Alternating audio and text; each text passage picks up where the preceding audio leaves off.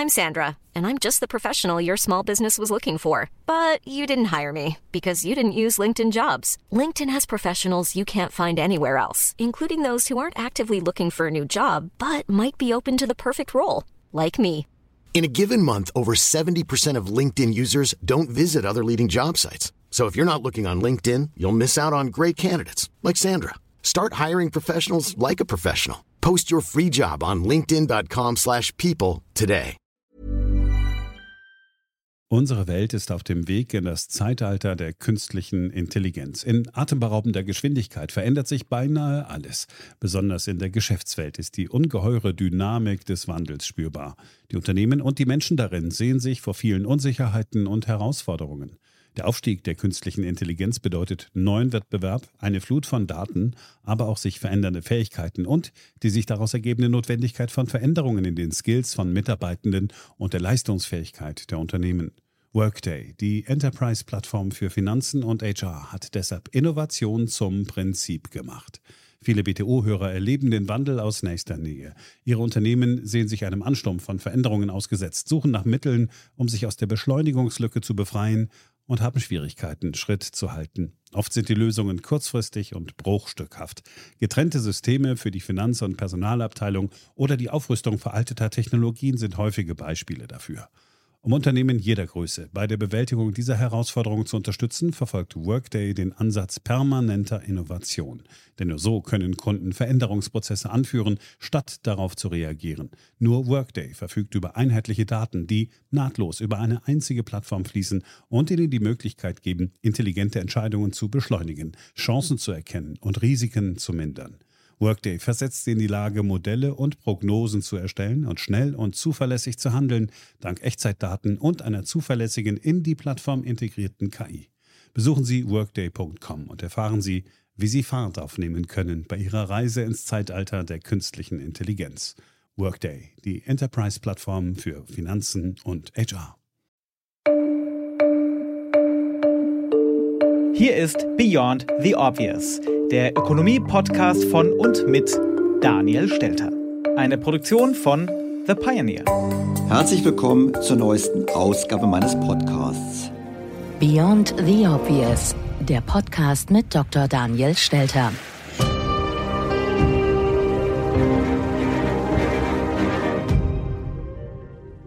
In dieser Woche beschäftigen wir uns vor allem mit meiner Geburtsstadt Berlin. Berlin. Berlin. Du bist so wunderbar, Berlin. Dabei wollen wir zum einen hören, was der regierende Bürgermeister für Pläne hat. Wir wollen einen Blick darauf werfen, wie die Stadt sich weiterentwickeln möchte.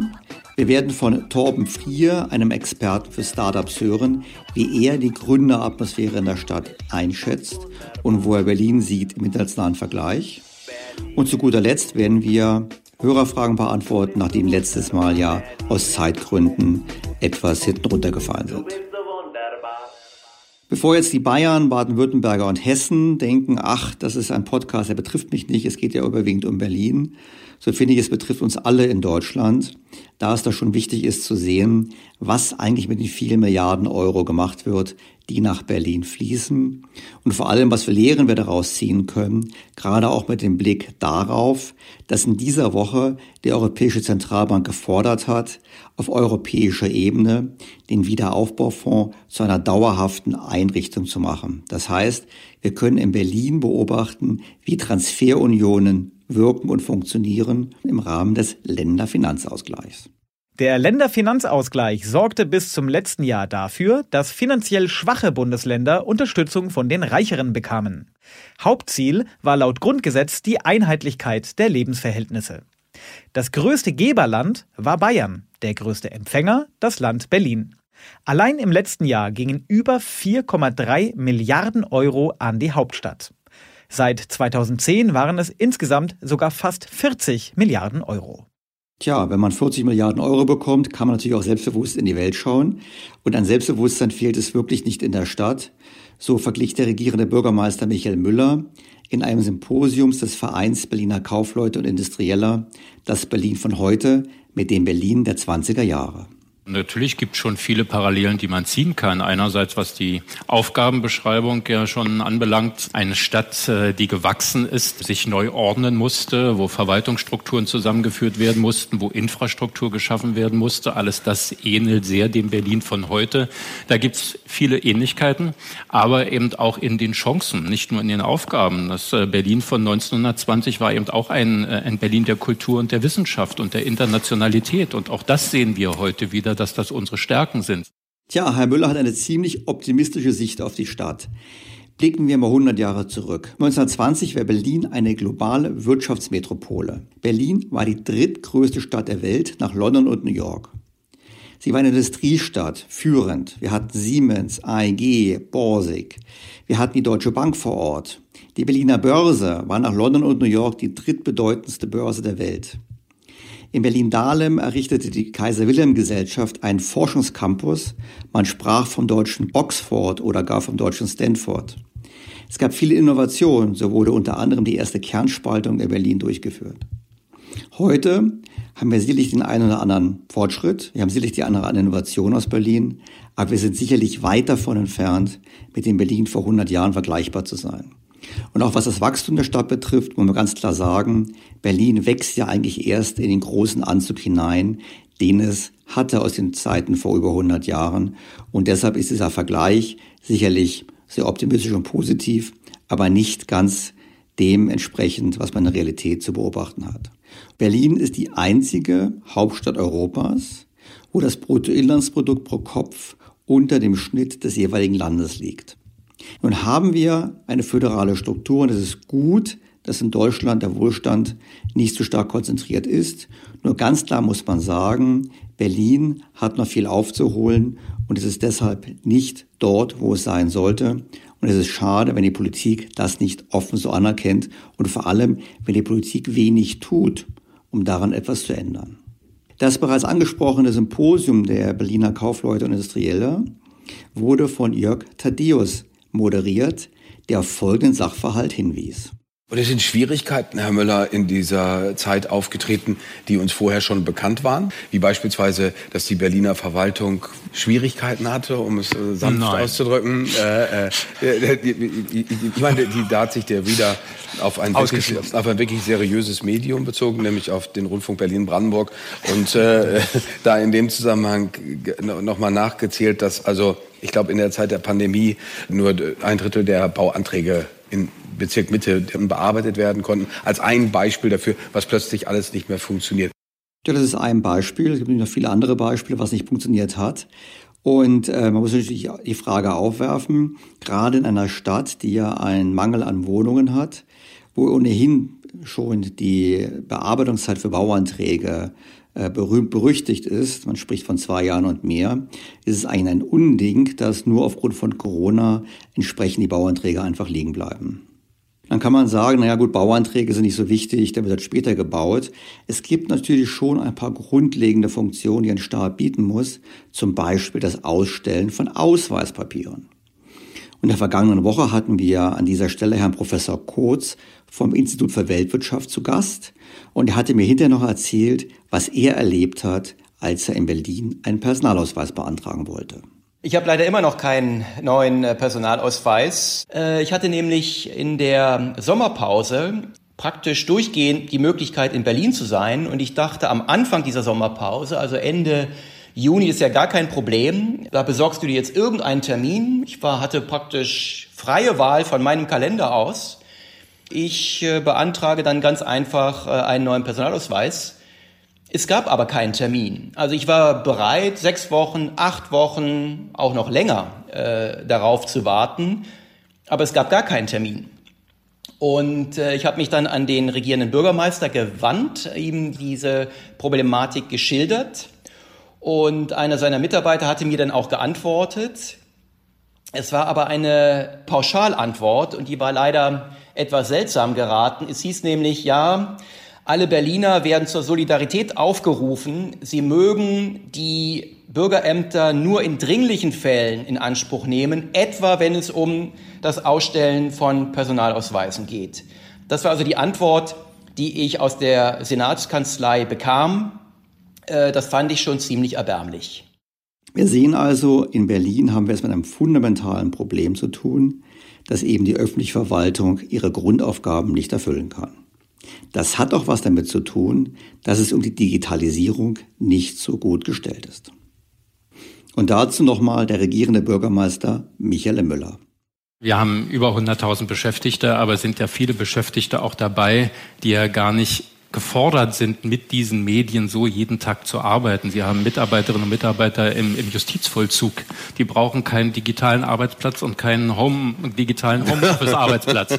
So, also deswegen, das muss man ja alles mal einordnen. Und auf der anderen Seite haben Sie genau richtig benannt, an die sensiblen Bereiche, wie in den Bauverwaltungen und natürlich in den Bürgerdienstleistungen erst recht, wo das dann nötig ist.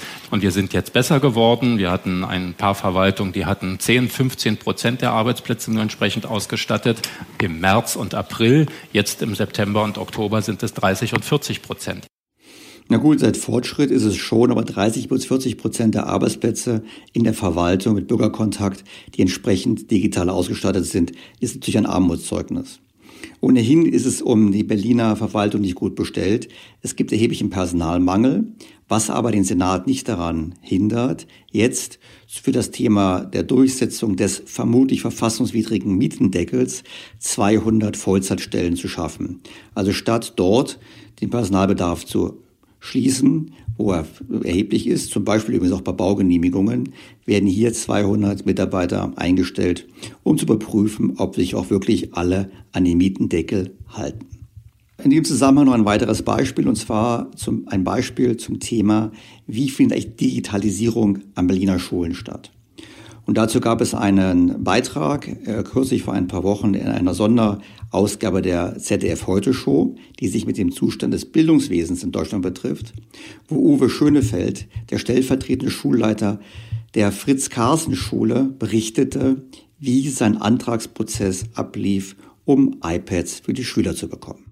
Das hat jetzt nicht direkt mit dem Digitalpakt zu tun, ist aber ein sehr schönes Beispiel, wie so ein Bestellprozess äh, abläuft. Und zwar in dieser Corona-Hochzeit hat unsere Bildungssenatorin Frau Scheres 10.000 iPads bekommen. Diese 10.000 iPads sollten jetzt natürlich an die Schulen kommen. Dafür musste man natürlich irgendwie einen Mechanismus entwickeln, wie man das am besten verteilt. Diese Zuordnung erfuhr man über das sogenannte Bildungs- und Teilhabepaket, kurz BUT. Damit das funktioniert, hat Frau Scheres die Gruppe von Frau Tempelhoff beauftragt, ein System zu entwickeln. Und die haben dann eine Excel-Liste erstellt. Diese Excel-Liste wurde an die Schulen gesendet und die Schulen sollten die dann ausfüllen, um dann diese vier verschiedenen BUT-Kriterien und die besonders bedürftigen Schülerinnen und Schüler zu identifizieren. Ich habe das dann so gemacht, dass ich in diese Excel-Liste habe eintragen lassen, welche Kinder diesen Kriterien entsprechen und demzufolge besonders bedürftig sind. Daraus kamen bei uns etwa 89. Die waren besonders bedürftig. Und von da an begann das große Warten. Und irgendwann kamen dann die ersten Informationen, die iPads werden ausgeliefert. Und, Und wie, viele, viele iPads haben Sie jetzt bekommen? Eins. Eins? Ein einziges iPad nach diesem bürokratischen Aufwand ist, glaube ich, eine gute Zusammenfassung, wie es in Berliner Verwaltung abläuft. Übrigens ist es gar nicht so ausgemacht, dass diese iPads den Schülern viel helfen, zumindest nicht in der Schule. Denn die 700 Schulen Berlins haben noch keinen Breit Breitbandanschluss. Zurzeit werden die Berufsschulen ausgestattet und die 70 Berufsschulen dauern ungefähr zwei Jahre. Insofern können wir ausrechnen, dass es noch ungefähr 20 Jahre dauern wird beim derzeitigen Tempo, bis die 700 Schulen Berlins einen Breitbandanschluss haben. Wie gesagt, Voraussetzung wäre allerdings, dass man es jetzt beauftragt. Die Beauftragung ist auch noch nicht erfolgt. Trotzdem kann man natürlich so optimistisch sein, wie es der regierende Bürgermeister von Berlin ist. So auch Innensenator Andreas Geisel von der SPD, der sich neulich im Deutschlandfunk so zum Thema der Einwanderung geäußert hat. Berlin hat seit 2015 etwa 100.000, 80.000 bis 100.000 aus dieser Größenordnung Menschen aufgenommen und integriert. Das ist eine großartige Integrationsleistung, die da von Berlin erbracht worden ist, genauso wie von anderen Bundesländern auch. Es ist ja nicht so, dass wir diese Situation nicht bewältigt hätten und dass es nicht hervorragende Beispiele für gelungene Integration gäbe. Ich möchte Herrn Geisel und dem Berliner Senat keineswegs absprechen, dass die Integration gelungen ist. Ich möchte auf einen anderen Punkt hinaus. Ich glaube, es ist nicht richtig, von einer erfolgreichen Integration zu sprechen und, wie das Herr Geisel gemacht hat, nach Griechenland zu reisen, um direkt anzubieten, weitere Migranten aufzunehmen, wenn man gleichzeitig die Kernthemen nicht erfüllt hat. Wir haben gesehen, dass die Verwaltung nicht in der Lage ist, einen Personalausweis auszustellen. Wir haben gesehen, dass es um die Schulen sehr schlecht bestellt ist, nicht nur digital, wir wissen auch, der bauliche Zustand ist schlecht. Und wir wissen auch, dass es erhebliche Wohnungsnot gibt. Und wenn eine Stadt wächst, wenn es Zuwanderung gibt, dann ist ganz klar, muss im ausreichenden Maße Wohnraum geschaffen werden. Und vor dem Hintergrund finde ich es schon gewagt zu sagen, wir haben die Integration bewältigt, wenn es gleichzeitig offensichtlich ist, dass die Folgen von der Zuwanderung eben nicht bewältigt wurden. Vor allem, wenn man im Hinterkopf hat, dass die Kosten der Unterbringung eigentlich nicht von Berlin bezahlt werden, sondern letztlich wie bei allen Bundesländern vom Bund übernommen werden. Jetzt haben wir gesehen, wie die Verwaltung funktioniert. Wir haben gesehen, wo die Prioritäten des Senats liegen. Jetzt könnte man ja denken, wenn man Geld bekommt über die Umverteilung und vom Bund, dass das Geld dazu genutzt wird, um die wirtschaftliche Leistungsfähigkeit der Stadt zu steigern, so in Zukunft höhere Steuereinnahmen zu haben und letztlich unabhängig zu werden von Transferzahlungen. Dazu wäre es sicherlich auch wichtig, entsprechend Unternehmen anzulocken, die gut bezahlte Arbeitsplätze schaffen. Doch genau das will man in Berlin nicht. Beispiel Google. Maybe Google did a very arrogant and dumb move in choosing Berlin Kreuzberg. Maybe Kreuzberg is actually too cool for Google. Maybe Kreuzberg will resist. And maybe we, we're gonna show this as a symbol to the world and inspire people around.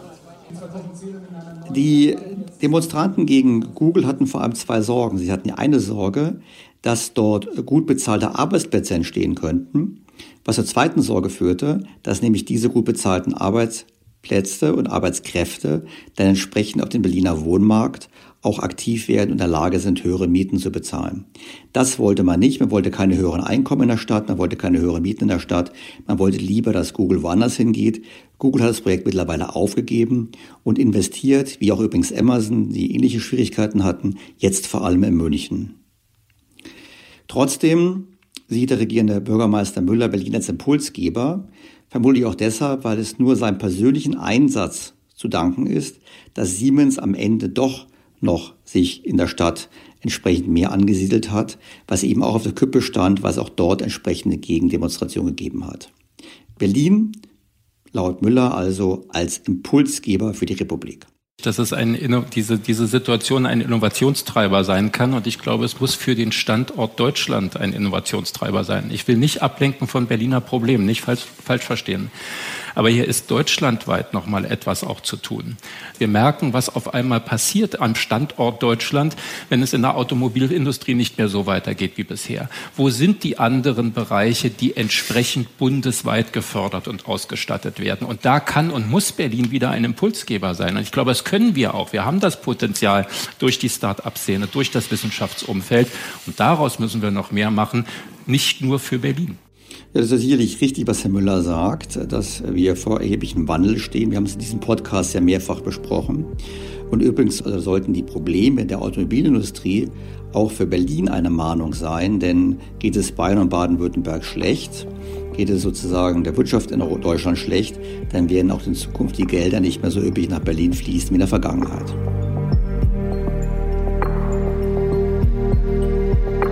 Ob Berlin so gut ist, was Startups betrifft, wollte ich gerne von einem Mann der Praxis erfahren, der selber Startups betreibt. Torben Frie war so nett, mir ein paar Fragen zu beantworten. Herr Frie, also mal von mir aus nochmal herzlichen Dank, dass Sie mitmachen. Wir haben ja gesehen, dass Berlin bis zum Jahre 2019 die einzige Hauptstadt Europas war, die weniger Bruttoinlandsprodukt pro Kopf erwirtschaftet als der Schnitt des Landes. Aber die großen Hoffnungen lagen ja darauf, dass eben die Start-up-Szene das bringen würde. Und dann haben Sie sich ja hingestellt und haben gesagt, das stimmt alles gar nicht. Berlin wird, ich sage es mal ein bisschen vorsichtig, völlig über, überschätzt und im Prinzip eigentlich wäre Berlin, würde einfach nichts taugen. Wie kommen Sie zu dieser Auffassung? Also zu der Auffassung komme ich ganz einfach, weil ähm, ich, ich sage mal in meiner Erfahrung aus erster Hand gesehen habe, dass es in Berlin ziemlich viel Hoffnung gibt. Ich muss auch sagen, ich habe Hoffnung für den Standort Berlin. Nur ich denke, dass der Standort Berlin auch gerade jungen Gründern zu häufig als äh, zu viel verkauft wird.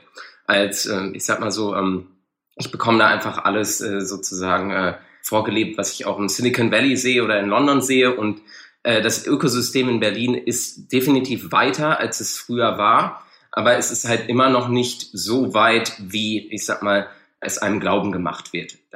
Ich sollte Sie ganz kurz den Hörern erklären, was Sie mit Ökosystem meinen. Um es zu erklären, äh, wenn Sie sich zum Beispiel das Silicon Valley angucken, da ist es so, wenn Sie eine neue Firma starten wollen, da gibt es beispielsweise 20 andere Startups, die, ähm, sage ich mal, sehr großen Erfolg hatten. Und da können Sie dann zum Beispiel einen erfahrenen Mitarbeiter im Bereich Operations, Social Media, wie auch immer, äh, von so einem äh, Startup, das eben die Reise schon vorher begangen hat, weg einstellen. Und das ist zum Beispiel in Berlin äh, noch sehr schwierig, denn es gibt noch gar nicht so viele erwachsene Startups in Berlin, die dazu beitragen könnten, einen großen Talentpool zu haben für neue Startups. Und ja, das sind so Dinge, die halt, äh, ich sag mal, in der Presse äh, nicht adäquat dargestellt werden, sehr häufig aus meiner Sicht. Wir haben natürlich schon ein paar Erfolge, haben wir ja. Wir haben Zalando, wir haben einige Fintechs. Also ich würde nicht sagen, dass es nichts gibt. Ich meine, warum hat es Berlin nicht geschafft, quasi aus diesem Anfangsmomentum mehr zu machen?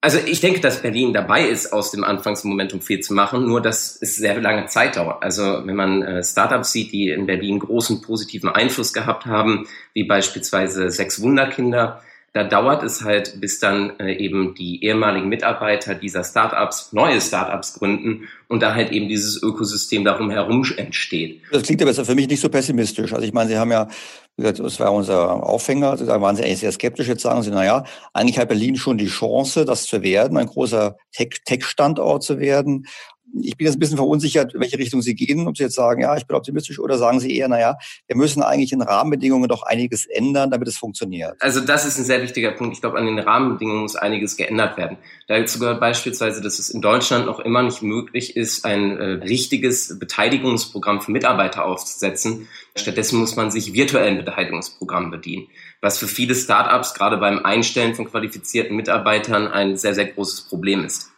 Allgemein ist die deutsche Bürokratie auch als Startup im tagtäglichen Tun ein sehr großes Hindernis. Beispielsweise, wenn man qualifizierte Mitarbeiter aus dem Ausland bekommen möchte, ist es so, dass einem da, sage ich mal, häufig große bürokratische Hürden in den Weg gelegt werden.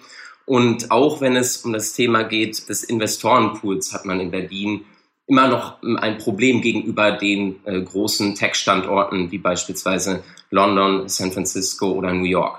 Gab es ja vor einigen Monaten den Wunsch von Google in Berlin sich anzusiedeln. Das wurde ja dann von der Stadt verhindert. Dann werden Sie auch solche Entscheidungen treffen. Ich glaube, Amazon war auch mal im Gespräch.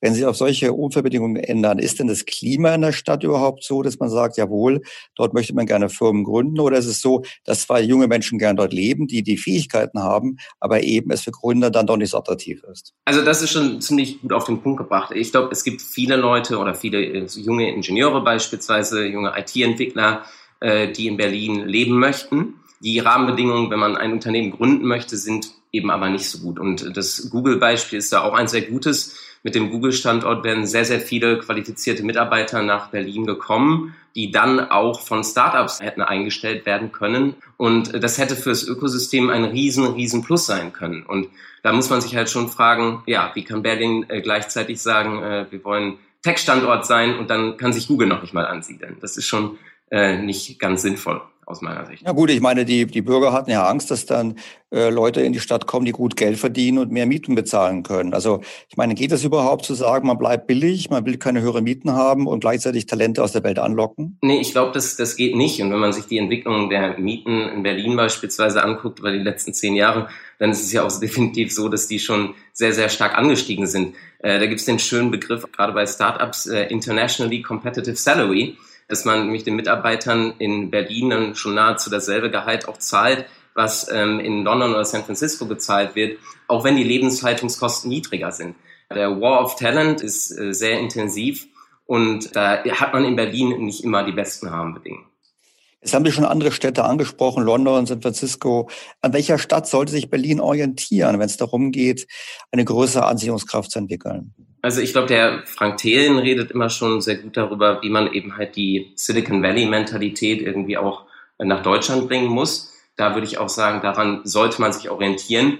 Es ist aber natürlich sehr schwer, so einen äh, ganzen Mentalitätsschiff zu machen und ich glaube auch nicht, dass ähm, Berlin rein äh, das werden sollte, was das Silicon Valley ist. Äh, da kann man ruhig seinen eigenen Charakter entwickeln. Aber man sollte sich halt gerade in den Bereichen Mentorship Culture beispielsweise äh, eben mehr an ähm, dem Silicon Valley orientieren. Ähm, jetzt haben wir ja den, große, den großen Erfolg, kann man schon sagen, von Brandenburg mit der Ansiedlung von Tesla.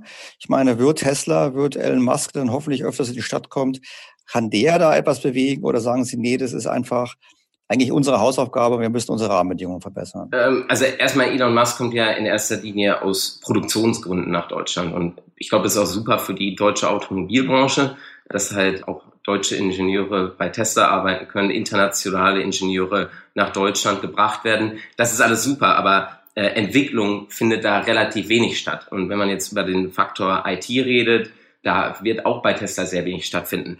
Ich glaube schon, dass Tesla einen super Lighthouse-Effekt hat und äh, gerade auch gegen Ökosysteme wie beispielsweise London. Ich glaube aber nicht, dass Elon Musk alleine äh, die, die Probleme im Tech-Sektor in, in Deutschland lösen kann.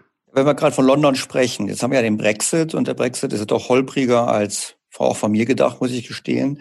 Ist das auch eine Chance für Berlin, jetzt Leute aus London anzulocken, die sagen, wir gehen lieber in den Euroraum, in die EU und dann nach Berlin? Definitiv. Ich kenne auch so ja einige Leute persönlich, die gerade in London arbeiten und eben äh, Berlin als nächsten Standort für sich in, in Betracht ziehen. Das ist eine sehr große Chance, nur da müssen eben halt auch die Rahmenbedingungen gut ähm, sein. Und äh, dazu gehört eben beispielsweise sowas wie ein vernünftiges Mitarbeiterbeteiligungsprogramm, was in Deutschland noch immer nicht aufgesetzt werden kann. Gut, dazu gehört auch dass sicherlich, dass die Investoren ihre Verluste besser geltend machen können. Ich denke gerade an die Diskussion, wo eben Privatinvestoren, wenn sie bei Startups Geld verlieren, die über 20 Definitiv. Jahre dann abschreiben dürfen. Das ist sicherlich nicht das, was ähm, die Gründerszene fördert. Aber wo wir gerade von sprechen, ich meine, wenn ich aus London blicke und nach Deutschland blicke, ich meine, ich klicke erstmal nach Europa, dann kann ich erstmal sagen, okay, es ist Deutschland. Die steuerliche Frage wäre eben ein deutsches Problem. Aber wenn wir die Städte anschauen, ich meine, München, jetzt mal als Gegenbeispiel, hat ja nun ganz viel getan, um Amazon zu bekommen, um Google zu bekommen. Ich meine, wenn Sie ehrlich Ihren Freunden Rat geben, raten Sie nach Berlin zu gehen oder raten Sie in eine andere Stadt? Ich rate immer noch nach Berlin zu gehen, wenn es Deutschland sein soll, weil die Mentalität in Berlin ein wenig weiter ist, als sie das in, in München ist. Also München ist in dem Sinne da, wo ähm, Berlin wahrscheinlich ungefähr vor fünf Jahren war. Das habe ich ja schon gehört, was Sie machen würden, wenn Sie Finanzminister wären. Sie würden eben die steuerlichen Anreize verbessern. Was würden Sie dann machen, wenn Sie regierender Bürgermeister von Berlin wären? Wie würden Sie den Standort Berlin bei den Startups so voranbringen, dass er wirklich in der Weltliga mitspielen kann? Ich glaube, das Problem ist, dass als Bürgermeister man da gar nicht so viel Spielraum hat, wie man beispielsweise denken möchte. Die systematischen Probleme sind da größer, wie beispielsweise das GmbH-Recht, was zum Großteil irgendwie noch von 1800 irgendwas stammt. In Deutschland ist beispielsweise auch immer noch so, dass man selbst für einen äh, einfachen Gesellschafterbeschluss äh, noch alle Unterschriften aller Gesellschafter benötigt. Und äh, solcherlei Dinge müssten wirklich geändert werden. Also an der Basis, wie ein Unternehmen auf, äh, in Deutschland aufgebaut werden kann, äh, müsste man arbeiten. Und da kann man als Bürgermeister leider reichlich wenig ausrichten aus meiner Sicht. Gut, aber nehmen wir mal an, man könnte was ausrichten in Berlin. Was würden Sie machen? Würden Sie hingehen, würden das Tempelhofer Feld ähm, ausbauen, um mehr Wohnraum zu schaffen? Würden Sie gezielt investieren, um die Universitäten besser auszustatten? Ich meine, wir haben das Thema gesehen mit der Internetausstattung von Schulen, die erbärmlich ist. Ich meine, es gibt schon einige Dinge, die man auch machen kann auf Landesebene. Ja, solcherlei Dinge wären natürlich hilfreich. Also äh, allgemein auch, obwohl ich da sagen muss, dass ich finde, dass der Berlin schon einen ganz guten Job macht, dass man Startups in ein gutes Licht rückt und zeigt, dass es da eben große Möglichkeiten gibt, sich auch persönlich zu entwickeln und, und eine gute Karriere aufzubauen. Aber ja, wenn es eben um solche Themen geht wie, ich sag mal, Digitalisierung von Schule, da sind wir natürlich äh, sehr weit zurück. Auch beim Thema ähm, Breitbandausbau, muss ich sagen, könnte man deutlich mehr machen. Also wir mussten uns beispielsweise äh, zum unserem Büro in Berlin äh, eine eigene Glasfaserleitung legen, weil da keine vorhanden war. Und das ist dann schon äh, eine ganz lustige Diskussion, wenn sie plötzlich als Startup 15.000 Euro für ihre Internetverbindung zahlen müssen. Immerhin haben sie sie bekommen, das ist schon ein großer Vorteil. Wie gesagt, die Schulen Berlins könnten davon träumen. Es gibt ja einige, die sagen nach dem Motto, naja, eigentlich war Berlin immer die Stadt der Kopierer, die nachgebaut haben, was eine Geschäftsidee war. Das war Rocket Internet in der Tat, ja. Oder und jetzt ist die, ja, und jetzt ist die Frage, und es ist nach dem Motto, und dann, wenn was gemacht wird, sind es eher so Handelsplattformen wie Zalando. Also wenn es richtig um wirkliche Tech-Fragen geht, Wenn es wirklich anspruchsvoll wurde, da war die Frage immer, ob Berlin da wirklich mitspielen kann. Und ich glaube doch, wir haben wahrscheinlich Konsens, dass in den zukünftigen, in also den kommenden Jahren gerade so technologisch, wirklich technologische Innovationen diejenigen sein werden, die äh, durchschlagen werden und nicht mehr so die normalen Handelsplattformen, die haben wir schon genug. Also äh, da stimme ich zu, dass es da große Möglichkeiten gibt in diesem gesamten äh, Deep Tech Sektor. Da könnte man beispielsweise auch weitaus mehr machen, was äh, die Ausgründung von äh, deutschen Universitäten angeht. Ich kann auch aus eigener Erfahrung berichten, dass beispielsweise an der Universität in Hannover, wo, wo ich war, sehr viele Erfindungen vorlagen, die äh, kommerzialisiert hätten werden können, aber nicht kommerzialisiert wurden. Das ist äh, auf jeden Fall auch ein Sektor, wo ich denke, wo Deutschland einen großen Mehrwert setzen könnte und äh, sich sehr gut positionieren könnte. Dafür muss man eben aber auch eben die Rahmenbedingungen schaffen. Da ist es auch beispielsweise so, dass ähm, ja selbst wenn Fördergelder vorhanden sind, sind die aus meiner Sicht immer noch nicht in der Größenordnung vorhanden, wie junge Unternehmen, insbesondere wenn Technologieinnovationen geschaffen werden sollen, äh, sie benötigen. Ich finde es interessant, wenn man durch Berlin geht, wenn Sie in Dahlem unterwegs sind, äh, in dem Gebiet der Freien Universität, dann weiß man ja aus der Geschichte, es war ja früher mal die Kaiser-Wilhelm-Gesellschaft vor langer, langer Zeit. Und das war ja eigentlich fast so eine Atmosphäre wie in der Start-up-Welt. Da war Universitäten, Lehrstühle, da waren aber auch Unternehmen angesiedelt. Ich meine, das wieder zu gestalten, wäre das etwas, wo die Stadt sagen sollte, jawohl, wir schaffen so einen Standort. Man versucht es ja in Adlershof ein bisschen nachzumachen. Sind das so Konzepte, wo Sie sagen, jawohl, das bringt was? Oder sagen Sie, ach nee, da versickern eigentlich nur wieder Steuergelder äh, in unnötigen Dingen, sondern lasst uns lieber nur machen, gibt uns mehr Freiraum. Also ich glaube, ich glaube immer, dass weiter. es auf die Person ankommt, die hinter einer solchen Idee oder hinter einem solchen Campus-Konzept beispielsweise stehen. Äh, wenn es da eine starke Führungsperson gibt, die sich dieser Aufgabe annimmt und die äh, auch die Kompetenz und das Netzwerk besitzt, um so ein Konzept zum Erfolg zu bringen, dann ist es eine, eine super Sache. Ähm, nur da sehe ich halt relativ wenig Leute in, in Deutschland gerade, die dazu überhaupt in der Lage sind und einfach nur eben Steuergelder in ein Projekt zu pumpen, was dann äh, wieder schön auf einer PowerPoint-Slide aussieht, am Ende des Tages aber keine wirkliche Innovation schafft, äh, das ist halt auch nicht unbedingt der beste Ansatz. Genau, und ich glaube, wir beide würden sagen, mit Blick auf die Berliner Politik ist die Suche nach dieser Person in Berlin besonders schwer. Richtig, ja, da stimme ich zu. Und das ist auch schade zu sehen, weil ich denke auch, dass gerade die Start-up-Szene in Berlin äh, viele Leute hervorgebracht hat schon, die einen, einen sehr positiven Impact machen könnten und die auch positiv an das Ökosystem glauben, dass sie sich einbringen wollen würden. Aber die Möglichkeit dafür muss eben auch gegeben sein und die ist eben allzu häufig nicht gegeben.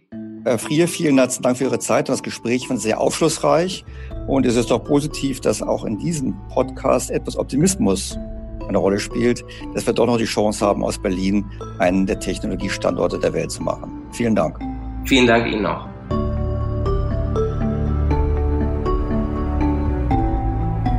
Ich finde, das klingt in Summe doch ganz erfreulich. Also es ist nicht ganz so negativ, wie man denken könnte. Es gibt Chancen für Berlin. Es gibt Aspekte, die wir ändern müssen in Berlin, aber übrigens auch auf Bundesebene, wie wir gesehen haben, auch bei der Frage der Besteuerung für die Investoren. Also es gibt also Hoffnung. Und in Berlin gibt es sowieso Hoffnung, denn man glaubt ja immer noch in den nächsten paar Wochen den Flughafen endlich eröffnen zu können, den man ja schon vor acht Jahren eigentlich eröffnen wollte. Erstmal in der Konsequenz ist es in der Tat überraschend und äh, wir sind gestern Abend davon informiert worden. Ähm, ich sage auch, man muss immer unterscheiden zwischen all den Verzögerungen oder Schwierigkeiten, die sich am Bau zeigen. Und deshalb habe ich auch ähm, bis zum Wochenende mit voller Überzeugung sagen können, ja, das schaffen wir, das geht gar nicht mehr, dass man den Eröffnungstermin verschiebt. Ich verweise da immer, jeder, der mal selber gebaut hat, der hat seine Erfahrung, wie das immer aussieht. Jetzt haben wir es geschafft. Man weiß rückblickend natürlich, woran es lag. Es lag daran, dass die Politik glaubte in Berlin, sie könnte besser bauen als Profibaufirmen. Sie könnte es billiger bauen als Profibaufirmen und einen Prozess an sich gezogen hat, der eben viel zu komplex war. Aber jetzt, wo man das geschafft hat, warum sollte man nicht nach den Sternen streben? Das zumindest überlegt sich Michael Müller. Und was könnten die Sterne sein? Richtig. Olympische Spiele im Jahre 2036 in Berlin. Und ich glaube, dass veränderte Olympische Spiele die Dinge auch aufnehmen, was wir hier miteinander diskutiert haben, dass es nicht mehr wie ein UFO in einer Stadt landet, sondern dass es sich einfügt in Stadtentwicklung, in eine langfristige Planung mit Mobilitätskonzepten, mit Umweltkonzepten, mit Bürgerbeteiligung, mit was weiß ich, was da alles eine Rolle spielt. Solche Olympischen Spiele können begeistern. Und ich hoffe sehr, dass Sie haben es schon angesprochen oder angedeutet, 2036, da gibt es auch wieder viele, die sagen, oh, oh, oh, mit dem Datum passt oh, ja, auf. Oh, ja, oh, Aber ich glaube, auch damit kann man umgehen, auch wieder offensiv umgehen und eine andere Geschichte erzählen. Aber wir dürfen solche Chancen nicht an uns vorbeigehen lassen. Da fragt man sich als Steuerzahler in Deutschland natürlich, wäre es nicht besser, man würde diese Chance an uns vorbeigehen lassen. Denn wir wissen, es ist sicherlich etwas, was der Infrastruktur einer Stadt gut tut.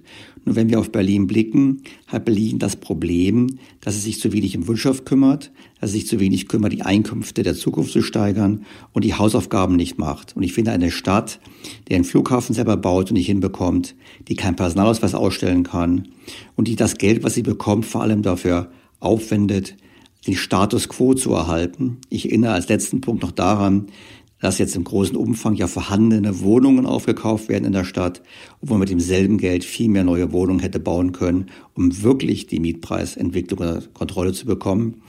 Wenn man da dahin blickt, dann kann man nur sagen, na ja, an wen erinnert das ein? Und mich erinnert das Ganze an Margaret Thatcher, die ja bereits vor Jahren gesagt hatte, in den 80er Jahren, dass Sozialismus so lange funktioniert, solange einem das Geld anderer Leute nicht ausgeht.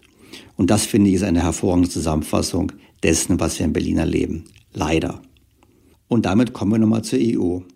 Die Transferunion soll jetzt kommen. Herr Scholz hat schon gesagt, es ist so. Die EZB hat diese Woche gefordert, dass die Transferunion dauerhaft sein sollte in Europa. Und da wird immer gesagt, na ja, wenn wir jetzt Geld geben, wir, die Deutschen, die Österreicher, die Niederländer, dann sollten wir doch eine Mitsprache haben, wie das Geld verwendet wird in Spanien, Italien, Portugal. Und die Gegner dieser Mitsprache haben gesagt, nein, das ist doch nicht so, dass Herr Söder mitsprechen darf in Berlin, wie das Geld verwendet wird. Und genauso wenig dürfen wir auch mitsprechen, wie das Geld in Italien verwendet wird. Ich finde, nach dem Blick, den wir heute auf Berlin geworfen haben, könnte man es umgekehrt formulieren. Vielleicht wäre es gut, wenn diejenigen, die das Geld nach Berlin überweisen, mehr Einflussmöglichkeiten hätten darauf, wie die Stadt regiert wird. Soweit für heute mit dem Blick auf die Hauptstadt. Kommen wir zu den Hörerfragen. Wie immer sind einige sehr interessante dabei. Zwei Hörer, Martin Schießle und Jan Vogt, haben mich angeschrieben und nochmal gefragt bezüglich der Vermögensverhältnisse innerhalb der Europäischen Union. Herr Vogt wies darauf hin, dass ja die Italiener auch über große Goldreserven verfügen würden und fragte, sollte man nicht die mobilisieren, bevor wir bezahlen. Herr Schießle sprach mich darauf an, dass es ja auch unterschiedliche Ansprüche gibt in den staatlichen Rentensystemen und demzufolge diese ja auch beim Vergleich der Vermögensverhältnisse zwischen den beiden Ländern berücksichtigt werden müssen. Das stimmt beides. Also zum einen mal sagen, ja, die Italiener haben in der Tat die drittgrößten Goldreserven nach Deutschland und den USA. Auf der anderen Seite muss man auch zugeben, angesichts der heutigen Goldpreise oder selbst bei heutigen Goldpreisen handelt es sich immer noch um Beträge, die keine große Summe ausmachen. Die sind nicht groß genug, um die Probleme Italiens zu lösen. Aber richtigerweise muss man schon die Frage aufwerfen, warum sollte man bezahlen, wenn jemand noch Vermögenswerte hat? Und es ist ja nicht nur so, dass der italienische Staat Goldreserven besitzt, sondern eben die privaten Haushalte, wie mehrfach diskutiert, deutlich vermögender sind als die Deutschen. Was mich zum Thema der Rentenansprüche führt. Es ist richtig, dass beispielsweise in Deutschland die Vermögensverteilung deutlich gleicher ist, wenn wir die Rentenansprüche mit einberechnen. Also wenn man Renten und Pension mit einrechnet, dann ist die Vermögensverteilung in Deutschland ungefähr beim Gini-Faktor von 0,53, also deutlich gleicher als die ungefähr 0,8, die wir haben ohne Rentenansprüche. Beim Vergleich zwischen den Staaten ist das schwierig. Also zum einen ist es so, dass das Rentenniveau in Italien zwar tiefer ist, auf der anderen Seite aber das Renteneintrittsalter auch tiefer ist und demzufolge kann man das nicht so richtig vergleichen. Und vor allem kann man auch nicht sagen, nur weil wir hohe Rentenansprüche haben, sollten wir auch entsprechend mehr Geld solidarisch überweisen. Denn eins darf man nicht vergessen, Rentenansprüche gibt es ja nicht netto, die gibt es ja nur brutto, weil auf der anderen Seite ja jemand in Zukunft die bezahlen muss. Herr Heil oder Frau Merkel baden ja nicht wie Dagobert Duck in einem Geldsee unter dem Kanzleramt, sondern äh, das Versprechen für die Rente wird ja gemacht zu Lasten zukünftiger Beitragszahler. Vor dem Hintergrund ist natürlich was anderes als ein echtes Vermögen, wie zum Beispiel in einem Staatsfonds. Zum Schluss gab es noch eine Frage zum Thema der Modern Monetary Theory, die ich auf Herrn Dr. Dirk Ehns weitergeleitet habe. Bevor er antwortet, kurz die Frage. Die Frage war, welche Auswirkung die geldfinanzierte Ausweitung der Staatsverschuldung auf die Kapitalbildung hat. Die Frage war, was passiert mit dem Sparvolumen, was passiert mit den gesamtwirtschaftlichen Investitionen, die Budgetdefizit und den Nettoexporten. Und konkret ging es dem Hörer um die Frage, ob das klassische Crowding Out, stattfindet, wenn der Staat Investitionen tätigt und entsprechend quasi dem Privatsektor wichtige Güter wegnimmt. Herr Dr. Ehns beantwortet die Frage so. Ist ja klar, dass die Unternehmen halt sagen, wenn die Kaufkraft äh, der stagniert, der Konsumenten, dann werden wir auch nicht mehr investieren, weil wir nicht mehr produzieren können. Also wir können halt schon, wir können es halt nur nicht mehr verkaufen, es lohnt halt nicht. Ähm, insofern würde ich halt immer wieder sagen, dass wir in der realen Welt eigentlich keine keine Situation gesehen haben seit einem halben Jahrhundert, wo die Ressourcen so knapp sind, ähm, dass, dass einfach keine mehr vorhanden sind. Ähm, natürlich sind, sind Dinge halt knapp und die Ressourcen sind begrenzt. Aber wie gesagt, wir haben eigentlich immer äh, mehr oder weniger Massenarbeitslosigkeit gehabt mit deutlich mehr als einer Million Arbeitslosen.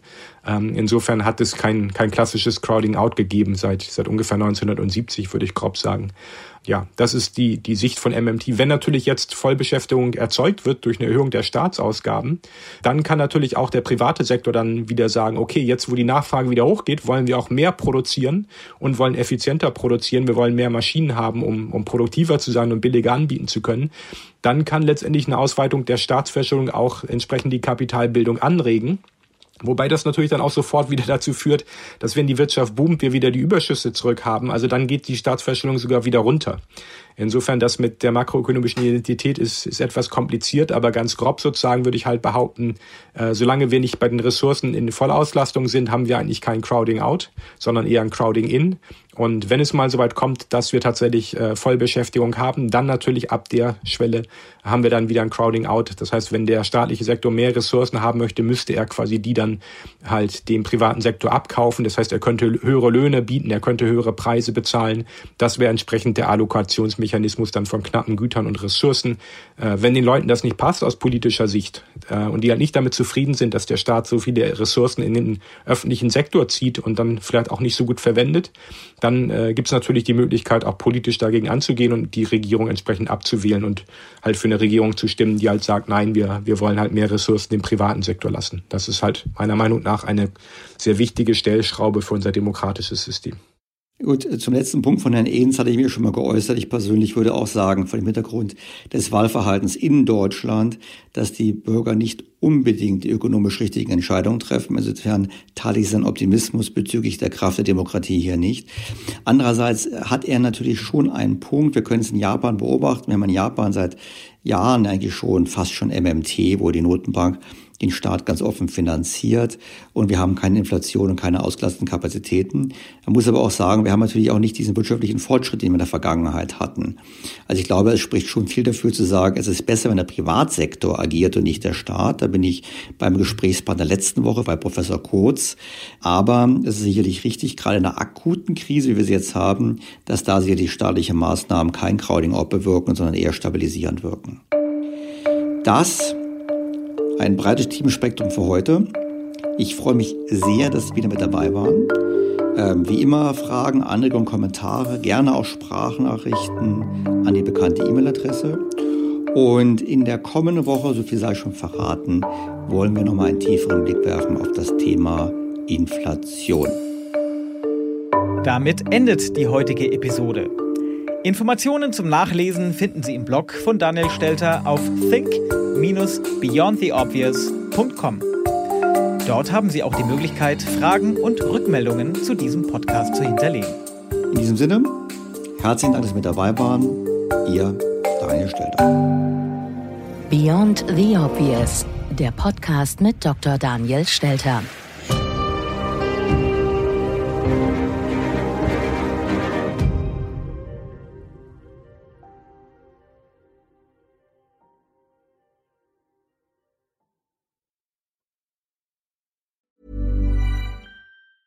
Planning for your next trip? Elevate your travel style with Quince. Quince has all the jet setting essentials you'll want for your next getaway, like European linen, premium luggage options, buttery soft Italian leather bags, and so much more. And is all priced at 50 to 80% less than similar brands. Plus, Quince only works with factories that use safe and ethical manufacturing practices. Pack your bags with high-quality essentials you'll be wearing for vacations to come with Quince. Go to quince.com slash pack for free shipping and 365-day returns. Was ist noch besser als ein guter Plan? Die Möglichkeit, ihn zu ändern. Mit integrierter KI bietet Workday kontinuierliche Innovationen, die Ihnen helfen, agil zu bleiben, egal was passiert. Workday, the finance and HR system for a changing world.